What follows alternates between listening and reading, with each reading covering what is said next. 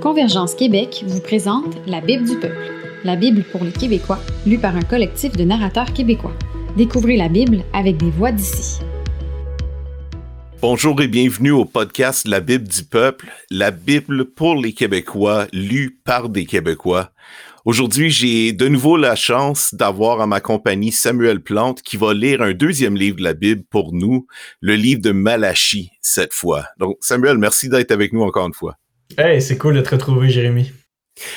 C'est toujours vraiment une joie de pouvoir euh, jaser des livres de la Bible, euh, jaser de l'expérience des narrateurs, puis euh, aussi de jaser de l'histoire des gens qui participent à cette initiative de lire, de partager, d'explorer le sens de la Bible pour nous aujourd'hui, ici au Québec. Fait que Samuel, la dernière fois, on a pu entendre un peu ton histoire de d'où tu viens, euh, ta famille, euh, tes premières expériences. Puis aujourd'hui, j'aimerais juste, comme en guise d'introduction, savoir un peu comment est-ce que tu as vraiment découvert euh, l'importance de Dieu dans ta vie, puis euh, ton désir de vouloir euh, le suivre. J'ai effectivement donné la première partie là, dans l'introduction du livre de, Zacharie, puis je me suis arrêté à, l'adolescence en disant que ça avait commencé à, à, dégringoler de mon côté. Puis c'est vrai, c'est vraiment de, je dirais, de 10 à 16 ans que j'ai commencé à laisser aller mes, mes, mes passions, puis puis mon, mon, cœur, on peut dire, vers ses propres désirs. Puis euh, c'était pas tout rose. J'avais, euh, j'étais un gars qui intimidait beaucoup, un gars qui euh, qui opprimait les plus faibles à l'école, un gars qui se moquait. Et vraiment, plus je me laissais aller dans cette déchéance-là, je réalisais que je ne devenais plus le maître de moi-même. J'avais les mains liées, mais à cause de ma propre volonté, en quelque sorte. Fait que je voyais que ma vie s'en allait pas dans une belle direction. J'utilisais tous mes dons de leadership pour euh, écraser les autres autour de moi ou simplement être le plus populaire ou avoir la, la, fille euh, la plus belle de l'école. Fait d'un côté, je savais que ça me procurait du plaisir de vivre pour moi-même, mais de l'autre côté, ça m'amenait vers une direction euh, qui était qui était mortelle carrément. Ça allait pas bien à la maison, ça allait pas bien à l'école. Mais ce qui me fracassait, c'est qu'à l'école, j'avais une réponse qui était souvent assez répressive hein, sur mon comportement. Mm. Mais à la maison, j'avais une réponse qui était gracieuse qui était douce, qui était empreinte de patience de ma mère, mais de mon père aussi, puis de ma famille. Fait que je peux vraiment dire que moi, j'ai été piégé par l'amour de mes parents puis de ma famille à mon égard. Euh, euh, je, je voulais rien savoir de la religion, rien savoir de leur croyance. C'était leur église, c'était leur affaire. Euh, mais tu sais, quand tu quand tu casses deux côtes à ta mère, puis elle te regarde, puis elle dit Je t'aime, mon fils en, en, ayant de la misère à respirer, je te pardonne, Sam, mais il serait temps que tu commences à changer. Euh, je pouvais te dire que c'était comme si le prophète Malachi me parlait à moi-même euh, et m'adressait un, sévère reproche euh, afin de me conduire à la repentance. C'est vraiment, moi, c'est au milieu de ma famille que j'ai compris que la, personne de Jésus-Christ était réelle, vivante à travers les chrétiens et qu'il y avait une grâce qui m'était présentée sur un plateau d'argent. Et c'est à l'âge de 16 ans que j'ai flanché sur mon divan à Sainte-Julie j'ai réalisé les deux plus grandes vérités de ma vie. Un, je suis un crotté. Deux, Chris est mort pour un crotté comme moi. Ça, ça a été les, les, deux plus grandes vérités de ma vie. Je, suis pécheur en besoin d'un sauveur, puis Jésus s'est porté, euh, s'est porté euh, volontaire pour prendre mon péché sur ses épaules et m'accorder sa justice afin que je puisse être transformé puis pardonné. Puis de là, ben, c'est suivi une transformation intérieure. Le lendemain que j'ai décidé de, de suivre Jésus puis de me repentir, mes, mes, mes, frères et sœurs allaient dire à ma mère ben, c'est quoi qui s'est passé là? C'est quoi son, son niaisage? Il est, il est rendu gentil maintenant? C'est quoi l'affaire là il te reconnaissait plus là, il, y avait une vraie différence qui s'est opérée là. Wow. Fait que même si comme tu nous avais dit euh, dans la première partie de ton histoire, un peu, c'est que tu as grandi dans une famille où ça parlait de Dieu, mais aussi où ça démontrait c'était quoi la nature de Dieu. Mais pourtant, c'est pas avant l'âge de 16 ans que, à quelque part, tout ça euh, came home. Tu sais, là, que, ça c'est comme, hmm, c'est devenu vraiment réel en dedans de toi, là. Ah, c'était la foi, c'était la pratique de mes parents, c'était leur croyance. Puis mhm. euh, honnêtement, je, m'en foutais complètement. Là, je voulais rien savoir de leur affaire. Euh, mais c'est ça, quand c'est réel à un point tel que je veux dire, ta mère te pardonne constamment, ton père te pardonne, ta, tes, mes, mes soeurs, mon frère qui usait de grâce à mon égard. Je me disais, ces gens-là, ils ont compris quelque chose que j'ai pas compris. Ils ont quelque chose que j'ai pas. Puis ultimement, je sais qu'ils sont plus joyeux, je sais qu'ils sont plus dans la réalité que moi. Parce que moi, je m'en allais, je m'en allais vers quoi? Vers la prison, je m'en allais vers la délinquance, je m'en allais vers sinon juste une vie de solitude là tu sais une vie où est-ce que j'aurais essayé mm. de, de, construire mon propre petit royaume là tu sais j'étais j'étais un gars qui performait un gars qui c'est quoi, hmm. ça m'aurait pas rendu heureux, là, cette affaire-là, tu sais. Fait que euh, vraiment l'amour de mes puis je me suis converti dans une soirée où mes sœurs avaient décidé d'inviter du monde puis chanter de la musique euh, chrétienne, des chants de vérité. Puis euh, c'est vraiment une, soirée qui qui a été décisive pour moi à ce moment-là. Puis aujourd'hui, ben j'ai la chance 10 ans, on est quoi 12 ans plus tard, je suis mhm. marié, j'ai une, une petite fille. Ma vie est en règle avec Dieu. Je suis pas le plus riche, je suis pas le plus fort, je suis pas le plus beau, je suis pas le, plus performant, mais j'ai la joie d'être pardonné, d'être sauvé, puis ça, ça fait la différence complètement dans ma vie. Wow. Ah ben merci de nous avoir partagé ça. Puis tu as fait allusion tout à l'heure quand on parlait que de, le livre de Malachi, en fait, là, c'est ça a un, un euh, il y a peut-être même un parallèle qui existe avec cette histoire de, de l'amour de Dieu qui persiste envers euh, les siens, envers ses enfants, même euh, dans des situations où vraiment il voudrait pas, euh, voudrait pas de lui, où il s'était détourné de lui. C'est, c'est intéressant. Fait pourquoi tu as choisi Malachi? Est-ce que c'est peut-être en partie à cause que tu t'es retrouvé dans ce livre ou, juste parce que c'est un livre que tu trouves bien intéressant?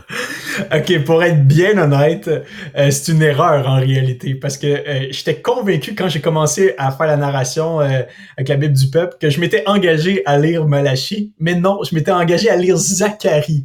Mais ça, s'est avéré être une heureuse erreur. Ah ben ben ouais. Parce que j'ai vraiment j'ai vraiment apprécié lire ce, petit livre-là. Bon, c'est sûr qu'il a le, le mérite d'être comme un peu la dernière euh, révélation euh, canonique avant l'arrivée de Jean-Baptiste, de Jésus sur la scène. Bon, on sait quand même qu'il s'est passé des choses entre-temps, là, dans la période intertestamentaire. Mais c'est quand même euh, le, le, le, livre de transition, on peut dire, entre l'ancien et le nouveau. Euh, il contient mon verset préféré en plus, que je vais vous lire tantôt. Et il contient le verset préféré de, de tous les, les leaders d'église. Apportez-moi toutes les dîmes à la maison du, trésor afin qu'il y ait de la nourriture dans ma maison. Mettez-moi à l'épreuve, dit l'Éternel, le maître de l'univers, et vous verrez si je n'ouvre pas les fenêtres du ciel, si je ne déverse pas sur vous la bénédiction en abondance. Ah, j'ai jamais entendu ce verset-là comme avant la prédication un dimanche matin. Ça m'est jamais arrivé. C'est drôle. c'est vrai? non. non, mais c'est. Ah, on s'entend, hein? C'est juste les. les, ah, c'est important. Les, mauvais pasteurs qui utilisent ce, ben verset-là. Ben, plus ça, hein? Non, ben c'est ça. Ben c'est, vrai que c'est un livre qui, qui est intéressant. On, le connaît pour ces quelques passages-là, c'est vrai. Des passages, des principes qui sont en fait super simples pour nous encore aujourd'hui et, bien pragmatiques. Là. Euh, faudrait pas se le cacher. Là.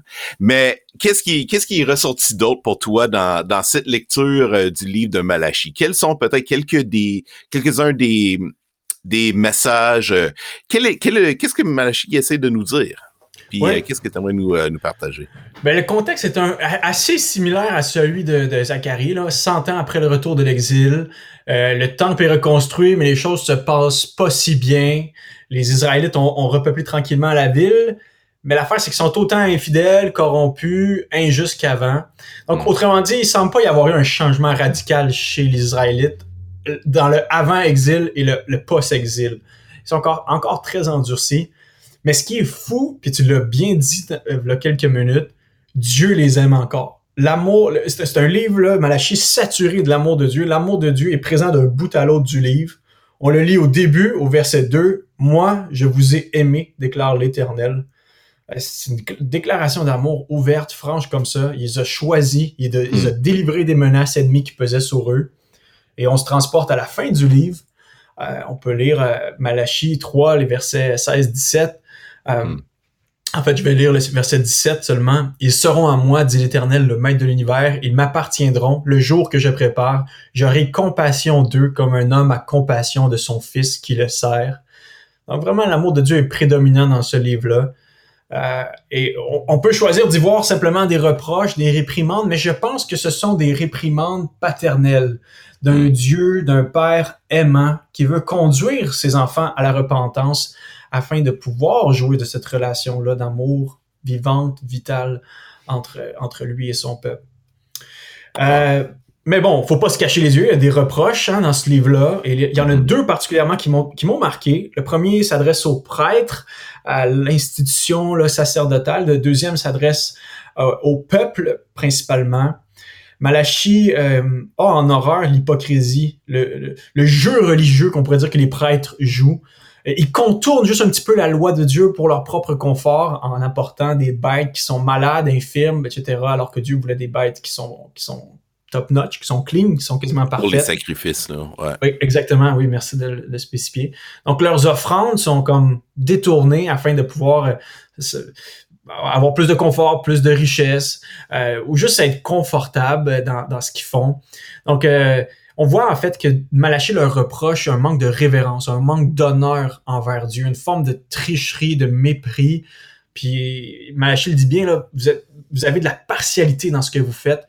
Et c'est bon de réaliser à quel point que euh, non seulement Dieu donne des reproches des fois au peuple, même des fois au peuple étranger, mais, mais, l'institution des leaders, les prêtres, ceux qui devraient leader Israël, eh bien, ils ont eux-mêmes sombré dans la corruption. Et j'aime le contraste que fait Malachi en, au chapitre 2, versets 7 et 8. Il dit, en réalité, car le prêtre doit s'attacher à la connaissance. C'est vers lui qu'on vient pour recevoir l'enseignement. Il est un messager du Seigneur des armées célestes mais vous, vous vous êtes écarté du bon chemin par votre enseignement. Vous avez fait tomber beaucoup de gens dans le péché. Oui, vous avez rompu l'alliance conclue avec Lévi, parce que c'était des, Lévites qui étaient les prêtres à l'époque, déclare l'Éternel, le Seigneur des armées célestes. Donc Malachie contraste qu'est-ce que, Dieu s'attendrait des prêtres et vraiment, on peut faire un parallèle direct avec ce que Jésus reproche aux au, loups hein, dans la bergerie, dans le Nouveau Testament. Jésus dit, vous êtes, là pour vos propres, intérêts, alors que Jésus se présente lui-même comme le bon berger, euh, vers qui on peut vraiment avoir une vraie connaissance. Ensuite, euh, rapidement, l'autre euh, l'autre reproche est celui de la l'aspect sacré du mariage. Et ce que j'aime, c'est que en réalité, Malachie reproche au peuple de un, vous avez délaissé la femme de votre jeunesse. on est au deuxième chapitre. Mais cette, cette, ce divorce est une combinaison toxique parce que vous avez délaissé aussi le Dieu de l'Alliance. Donc non seulement vous êtes, vous êtes, vous êtes infidèle, mais vous êtes idolâtre en plus. Et j'aime l'argument que donne Malachi. Il dit euh, un homme en qui subsiste un reste de bon sens ne ferait pas ça. Juste, hmm. il, décrit le mariage comme étant quelque chose de, de, de, de, sacré, un engagement exclusif, un engagement à vie. Puis il appelle le peuple en disant revenez à votre bon sens, revenez à, à, à votre santé d'esprit, on peut, on peut dire. Vous êtes non seulement dégagé de votre alliance envers Dieu, mais vous avez même trahi la femme de votre jeunesse. Et je pense qu'on y voit là un bel exemple de ce qu'est le mariage chrétien. Moi, en tout cas, ça m'a affermi dans, ça m'a dans mon propre couple, je peux dire, de lire ce livre-là euh, avec cette hmm. paire de lunettes-là. Et un, un, un, autre point aussi qui m'a, qui m'a quand même frappé vers la fin du livre, euh, on peut voir que les reproches de Dieu sont comme un peu euh, euh, transformés en promesses. Parce que le, chapitre 3 commence à dire qui, pourra supporter le jour de sa venue? La réponse est personne. On est, on, est tous coupables en quelque sorte. Qui, reste, qui va rester debout quand il va apparaître? Personne. Mais ensuite, le, verset 2 nous dit, en effet, il sera pareil à un feu purificateur à la lessive des blanchisseurs. Il s'assiera pour fondre et purifier l'argent. Il purifiera les descendants de Lévi. Il les rendra purs comme de l'or et de l'argent. Et c'est suivant la justice qu'ils présenteront des offrandes à l'Éternel. On peut lire au début du chapitre 3. Hmm. On, est comme tendu en lisant le livre de Malachie, et avec raison, parce qu'on est coupable devant le Seigneur, mais on est ensuite vraiment soulagé lorsqu'on réalise que Dieu lui-même va s'assurer de la purification. C'est un peu la promesse qu'il fait. Hein? Je, vais, je vais vous mettre dans le feu, mais vous allez voir, ça va être un feu purificateur. Hmm. Et, même Zacharie hein, va, va, parler d'un feu qui va, qui va être là pour le tiers. Là. Je, mettrai ce tiers dans le feu, je les purifierai comme on purifie de l'argent, je vais les éprouver comme on éprouve de l'or. Euh, donc, on peut voir que je pense que la repentance chrétienne peut peut-être être une bonne image de ce feu-là. Ça fait mal, mais en même temps, ça purifie. Et est-ce qu'on pourrait faire un lien avec ce fameux baptême de feu que Jésus parle? Hein?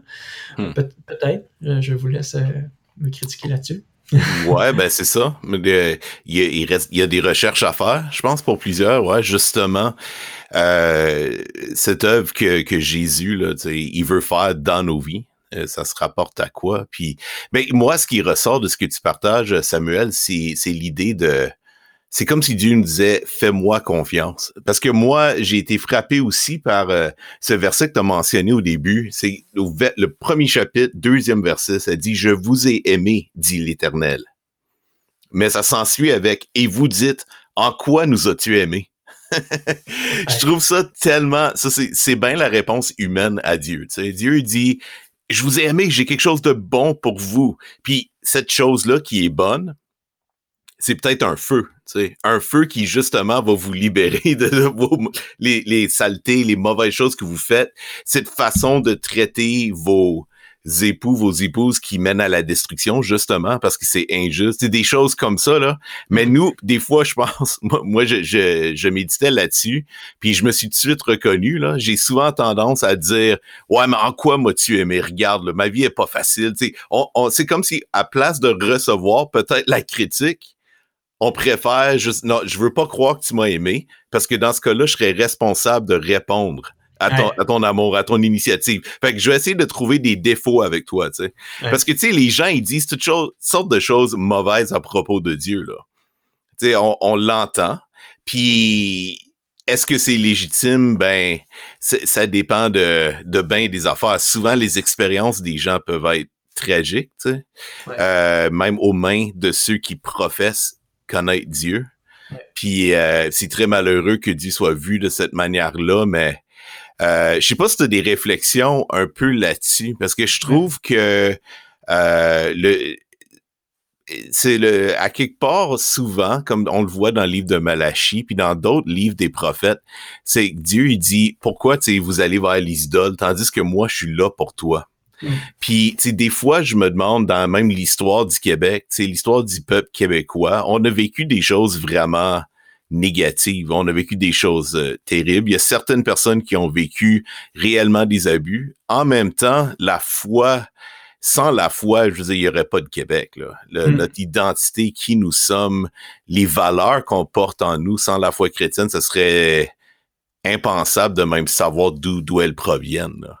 Ouais. Fait que je pense que tu aurais des commentaires là-dessus.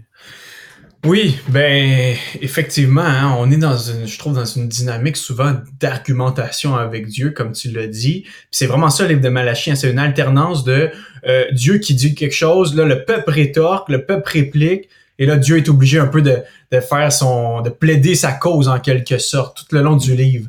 Et quand on examine ça, c'est un peu absurde là. Tu sais, nous poussière petite euh, petite vie humaine limitée, temporaire, futile hein, aussi quasiment. Hmm. Ah, on argumenterait avec le Créateur, le Dieu souverain, le Dieu du ciel et de la terre, le Dieu des levées, des couchers de soleil. Euh, déjà là, il y a quelque chose de démesuré dans notre argumentation avec ce Dieu-là.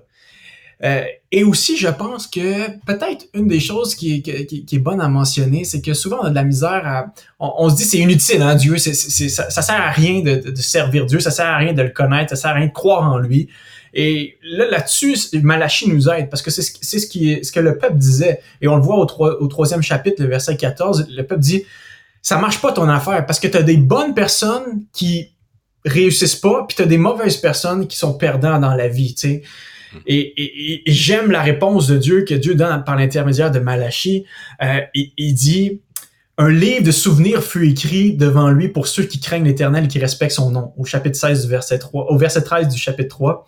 Ils seront à moi, dit l'Éternel, le maître de l'univers, ils m'appartiendront. Le jour que je prépare, j'aurai compassion d'eux comme un homme a compassion de son fils qui le sert.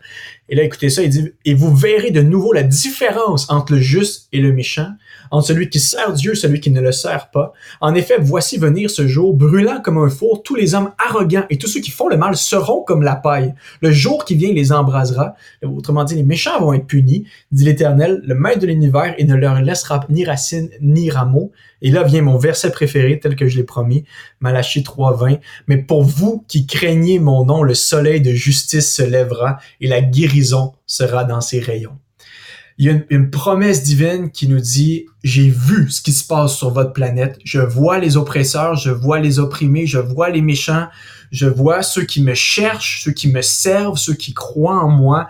Et peut-être que dans la période dans laquelle vous êtes, il n'y a pas de différence entre le méchant et le bon. Puis même au contraire, il arrive des mauvaises choses aux bonnes personnes. Puis quand je dis bonne personne, on va se le dire entre guillemets, là, parce que la seule bonne personne qui a marché sur cette terre a été crucifiée sur une croix volontairement, en la personne de Jésus de Nazareth.